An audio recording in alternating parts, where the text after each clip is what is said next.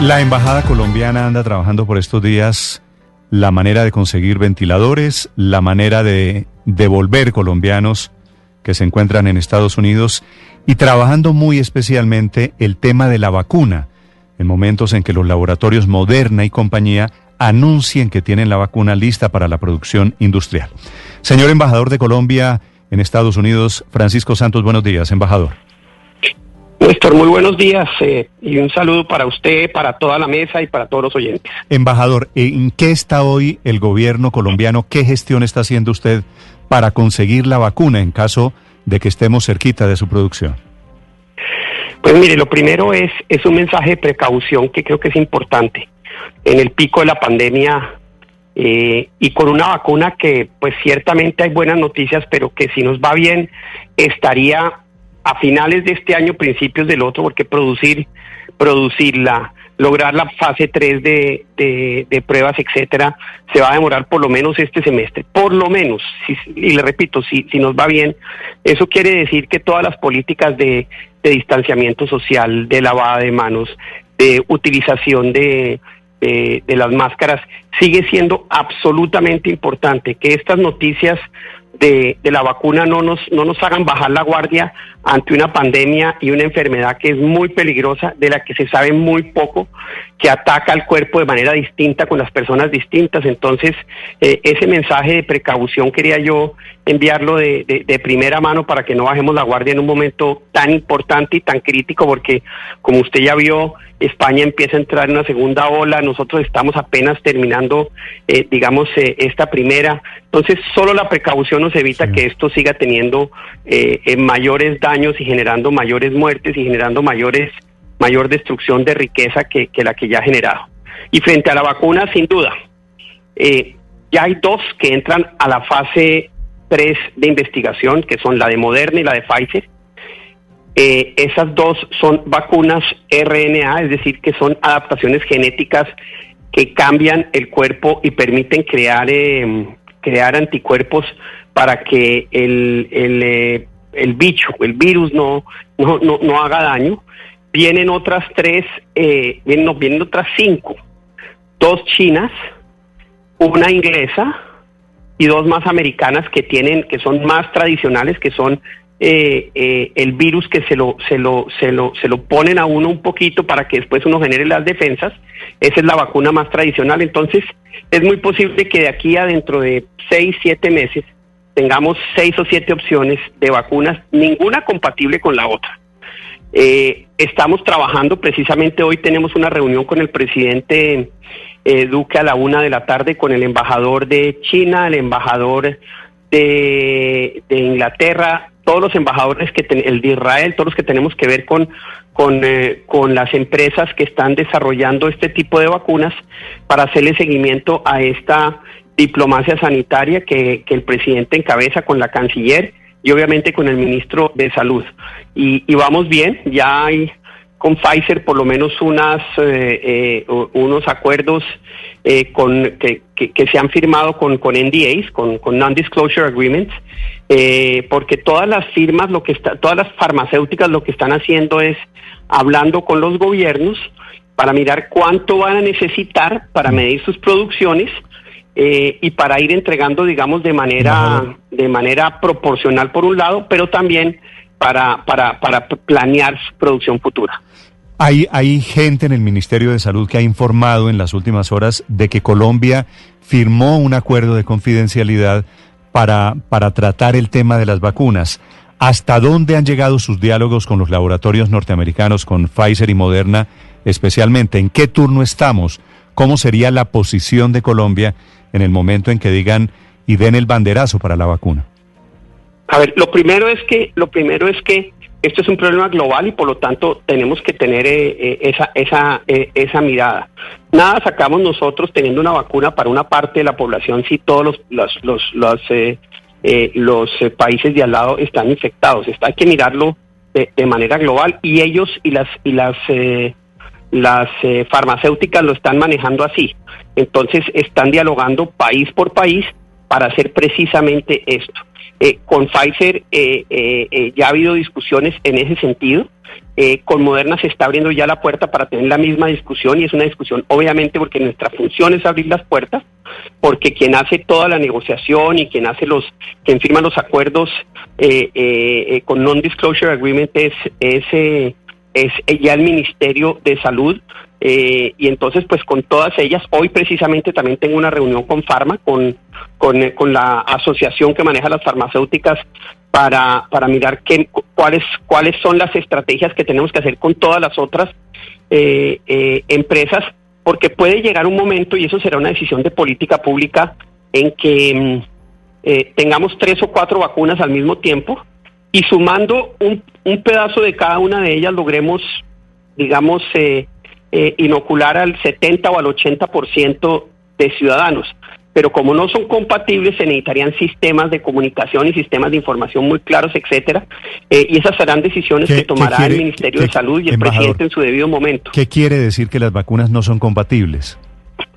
Pues que son totalmente distintas y que y que por lo tanto si usted se pone la de Pfizer no se puede poner la de Moderna, si usted se pone la de Moderna no se podrá poner la de AstraZeneca, son eh, son, eh, son, son vacunas distintas y, y que y que nos por ahora pues lo que no se ha medido es que sean compatibles. Entonces entonces eso puede incurrir en un riesgo de salud pública muy grande y tocaría tocaría eh, en ese sentido si se toma esa decisión porque también se puede tomar la decisión nos vamos solo con una vacuna y todo el, y todo el mundo se, se, inocula y todo el mundo eh, eh, pero pero le doy un ejemplo Pfizer. Pfizer va a tener 100 millones de vacunas para el 31 de diciembre Obviamente, dependiendo del final del estudio fase 3, que ya lo están haciendo, ese estudio fase 3 con 30 mil personas lo están haciendo en Estados Unidos, en Europa, en Brasil y en Argentina. Eh, e, ese estudio es el que finalmente determinará que entre a la aprobación final del FDA eh, y de la agencia también europea para poder eh, hacer el fast track de producción. si Pfizer tiene 100 millones de dosis, eh, este año. Tendría 1.300 millones de dosis el año entrante, creo, ¿cierto? Sí, sí, sí. Tiene 100 este año y 1.200 millones el otro año. Ok, sí, eso suma 1.300 millones de dosis. Sí. Si es Pfizer, si fuera Pfizer, eh, ¿cuánto le tocaría a Colombia? ¿O cuál es el laboratorio pues que más nos convendría a nosotros? No, eso, eso, eso todavía no, todavía no, no, no, no, no se sabe porque apenas están las discusiones iniciales. Acuérdese que finalmente apenas estamos en, en, en eh, apenas están los estudios en fase 3 de, de, dos de ellas y ahorita en septiembre arrancan dos más. Eh, y esos estudios con ya donde, donde inoculan 30 mil, 40 mil personas, pues eh, eh, son, son, eh, son rápidos, no, no, son tan lentos, pero después viene el proceso de aprobación. Entonces, como yo le decía, esto para enero sería un milagro. Y, y mire, no se le olvide, hace, hace, hace unos pocos días el, el, el dueño de Microsoft decía que él no creía que hubiera una vacuna sino hasta finales del próximo año. pero bueno, pongamos el mejor escenario y, y, y cuando ya tengamos toda esa información, ahí sabremos. Lo que sí es cierto es que debe venir un proceso de, inmunización eh, eh, escalonado. ¿A quién inmuniza uno primero? Médicos, enfermeras y población de alto riesgo, sin duda. Y después uno va tomando las determinaciones de salud pública de a quién va inmunizando en la medida en que vayan llegando. Porque una persona joven sin, eh, sin ningún tipo de, de, de, enfermedad, pues es mucho menos propensa a morir si le da el COVID que una persona de 60 o 70 años con diabetes, con obesidad, con, eh, eh, con tensión alta. Entonces, esas políticas de salud pública que son las que debe determinar el Ministerio de Salud y los epidemiólogos eh, y toda la, la, unidad de vacunación del Ministerio es la que determinará cuánto necesitamos en primera instancia, la que determinará si nos vamos con uno o con otro, porque pues finalmente una decisión de política pública puede ser me voy con dos o tres para llegar más rápido a la inmunización eh, del 60 o el 70%, pero eso requiere un sistema de un sistema de información muy avanzado, eh, eh, etcétera, etcétera. Por ahora lo que estamos haciendo es abrir puertas, firmar estos acuerdos, esperar que se den las las inmunizaciones, perdón, las las aprobaciones después de los estudios fase 3 y ahí y ahí estar estar listos para recibir la vacuna, que también requiere cadena de frío, es importante, eh, requiere pues todo el proceso logístico de importación, etcétera, eh, y la vacunación en sí es, es toda una cadena, toda una cadena logística que no es fácil, que es compleja y para la que hay que irse preparando también. Sí, pero embajador, ¿qué pasa si la vacuna exitosa no es esta en la que están trabajando los gringos con Pfizer y con Moderna, sino llega a ser, por ejemplo, la de los ingleses de AstraZeneca o la de los chinos o la de los franceses? ¿Hay tal vez también acuerdo con ellos y reconocerían esos otros países algo del dinero invertido ya con los Estados Unidos? No, mire, lo primero es que por ahora no, no, no, se, han, no se han invertido recursos, eh, se han firmado unos acuerdos que permitan que permitan muy rápidamente pues ese procedimiento una vez se tenga la certeza. Y precisamente en la reunión de hoy del presidente con los distintos embajadores se va a hablar de qué está haciendo cada uno de los embajadores con las farmacéuticas del país del país al que al que cada uno en el que cada uno está. Entonces yo voy a hablar del tema de Estados Unidos, eh, el embajador Antonio José Ardila hablará de, Inglaterra, el embajador en Israel hablará de, la, de los israelíes, el embajador en China también hará la presentación de lo que está haciendo en China, porque China tiene dos, dos farmacéuticas eh, que están también en, en, creo que están en estudios fase 3 o van a entrar a estudios fase 3. Entonces, este semestre todos van a entrar y lo cierto es que va a haber eh, si, si lo que se dice y lo que se sabe, porque parte de las reuniones con, con, eh, con todas estas farmacéuticas son para averiguar de primera mano en qué está la investigación, cuáles son los tiempos para tomar decisiones. Eh, eh, si, si todo esto que se sabe empieza a darse, pues en enero tendríamos cuatro o cinco o seis vacunas distintas y ahí el gobierno y, salud pública y el ministerio tendrá que tomar decisiones eh, eh, definitivas por cuál camino nos vamos. Varias vacunas o una sola vacuna, pero, pero esperando el resultado y sin, por favor, por amor a Dios, Néstor, y en esto es importantísimo los medios, sin bajar la guardia de estos meses donde estamos en el, en, en el pico de la, de la pandemia y donde todavía eh, la mejor manera de prevenir es con, con, con, con máscaras, con lavado de manos y con distanciamiento social. Embajador, sobre ese escenario futuro, ¿Colombia va a comprar vacunas a través de mecanismos multilaterales como el COVAX, a través de la Organización Panamericana de la Salud, o lo uniría eventualmente con compras gobierno a gobierno o con laboratorios? ¿Cómo, cómo han pensado esa distribución y ese manejo? No, lo primero es que tiene que ser con laboratorio, pero con laboratorio a través de los distintos mecanismos se están explorando todos, porque todos son igualmente válidos, porque pueden llegar por la eh, por la PAJO, por la Panamerican, eh, la, la Organización Panamericana de la Salud, por la OMS, directamente gobierno gobierno farmacéutica y también en el caso pues eh, de, gobiernos como los chinos pues a través de, del mismo gobierno que es el, el, digamos el conducto regular para para esas farmacéuticas. Todos los escenarios se están explorando. Aquí no se puede dejar ninguno por fuera. Y eso es parte de la rendición de cuentas que haremos hoy con el presidente. Embajador eh, para nadie es un secreto que es un desafío producir miles de millones de dosis que se van a necesitar en el mundo.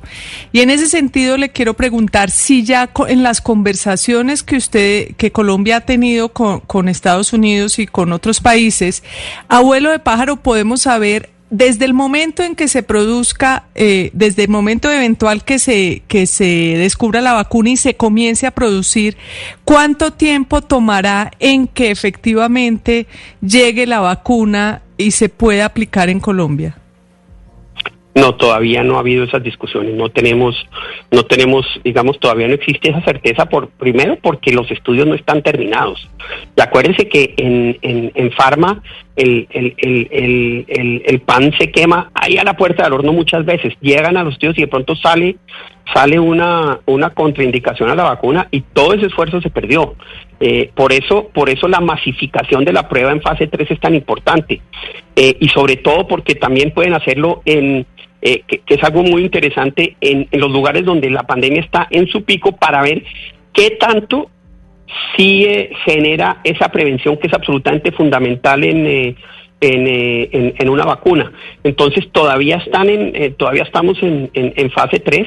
Esos estudios pueden demorar. Lo que nos han dicho es que pueden estar a finales de octubre, pero mientras no estén esos resultados no sabremos. Lo que sí se sabe es que las farmacéuticas sí están en paralelo trabajando con todas las empresas que producen la, la, la vacuna, porque gran parte de esa producción hoy está en China, está en India, hay una parte en Estados Unidos, Pfizer tiene todo integrado en ese sentido, otros lo subcontratan y que sí, pues la, la, producción de los tubitos, la producción de las inyecciones, la producción de los viales, la producción del mismo material, están todos preparando y alistándose para que cuando, cuando llegue eh, la vacuna que, que, que, que, sea aprobada pueda ser mucho más rápidamente de lo que antes de lo que antes se hacía. lograr una vacuna en un año es un milagro. Eh, eh, eh, y lo que se ha logrado hasta ahora es francamente un avance impresionante en materia científica y logística de producción, que eso es, que eso es digas, como, como, como, como usted lo dice, Luz María, uno de los temas más críticos, la logística. Y un tema fundamental es la cadena de frío, porque acuérdense que esas vacunas tienen que estar frías. Imagínese lo que es mover usted un billón o dos billones de vacunas en cadena de frío. El mundo no estaba preparado para eso. Todo eso es lo que hoy se está montando en paralelo para que sea lo más rápido posible, pero tiempos concretos no los hay. Sí, señor embajador, ¿cómo define el gobierno colombiano la opción sobre si se queda con una sola vacuna o si decide que nos vamos con dos o con tres o con cuatro vacunas diferentes. ¿Y cómo se haría el control para evitar que una persona que ya se vacunó, por ejemplo, con la de Pfizer, no se vaya a vacunar con la de Moderna y tengamos una tragedia en materia de salud pública? No, eso ya es una decisión eh, que tendrá que tomar en su momento el Ministerio de Salud, el Ministro de Salud, con todos los, eh, digamos, con todas las herramientas. Eh, yo creo que muchos países van a enfrentar el mismo dilema y por lo tanto se mirará la mejor práctica, eh, qué es lo más eficiente, qué, qué es lo mejor. Ahorita es, es simplemente una posibilidad que se que se debe estar estudiando y en ese sentido es, es una pregunta más para el Ministerio de Salud, para el señor ministro, para toda su gente de epidemiología y vacunación. estamos entrando en un terreno muy distinto al, al tradicional de las, de las campañas de vacunación, donde uno iba y vacunaba a todo el mundo con lo mismo. No sé si eso se, es como se va a hacer acá o va a ser distinto precisamente por, por, por lo que está sucediendo en el mundo con ocho o nueve eh, farmacéuticas muy grandes avanzando muy rápidamente en, en, la creación de su propia, de su propia vacuna. Eh, entonces ahí, ahí eh, debe ser una discusión basada específicamente en ciencia y en tecnología para lograr el mejor objetivo, que es inmunizar la mayor cantidad de gente con el menor riesgo, pero también inmunizar sobre todo en primera instancia a aquellos que más lo necesitan, que repito son médicos, enfermedad, personal médico, y, eh, y, las personas en, en, en, el más alto riesgo. Embajador, si la vacuna, una pregunta final, si la vacuna no está de aquí a noviembre, que son las elecciones, ¿usted cree que Trump tiene posibilidades de reelegirse? Yo soy embajador y, tengo que ser muy, muy, muy, muy cuidadoso y meterme en temas políticos de, de, otro país eh, le genera, puede generar toda clase de problemas. Entonces, como dice nuestro común amigo, siguiente pregunta. bueno, eh, a propósito, bueno, eh, le hago una que sí me puede contestar. A propósito, embajador, ¿qué pasó después de que la senadora demócrata Alexandra Ocasio Cortés le pidió a Trump que no financie las fumigaciones en Colombia. ¿Ha pasado algo en el Congreso? ¿Hay posibilidades de, que, de que eso tenga algún efecto, alguna consecuencia? Eso está en estos momentos en debate en el Senado. Eh, eh, yo creo que esa ley finalmente va a entrar a conciliación la próxima semana. Eh, lo que me dicen eh, eh, nuestras, pues, nuestras personas en la embajada y los amigos con los que estamos hablando en el Senado es que es tan corto el tiempo que es muy posible que de pronto dejen esa ley para septiembre y, y en ese y estamos discutiendo con senadores, con el Departamento de Estado, con el Departamento de Defensa, pues la conveniencia de, de esas de esas enmiendas. Hay 2.500 enmiendas para esa ley entonces, pues estas son solo dos. Mm. Entonces se está, se está mirando, se está mirando la mejor estrategia y, y, qué impacto tiene, qué impacto puede tener en, eh, en todo lo que, en todo lo que tiene que ver con eh, la estrategia eh, de aspersión aérea. Que por ahora, pues como usted sabe, para lograr el cumplimiento de la sentencia de la Corte, pues está suspendida. El gobierno está trabajando muy de fondo con todas las entidades para lograr que eh, las seis condiciones se cumplan. Eh, y en ese momento eh, qué es lo que la, la enmienda de Alexandra Casio Cortés plantea y, y si se logra pues que se cumpla estamos cumpliendo con esa enmienda y obviamente en primera instancia lo que hemos querido que es con la ley colombiana es el embajador, el prudente embajador colombiano en los Estados Unidos, Pachos, don Francisco Santos. Señor embajador, muchas gracias por acompañarnos esta mañana. Néstor, Néstor, muchas gracias y a todos ustedes, a todos los oyentes, por favor, cuídense, cuídense.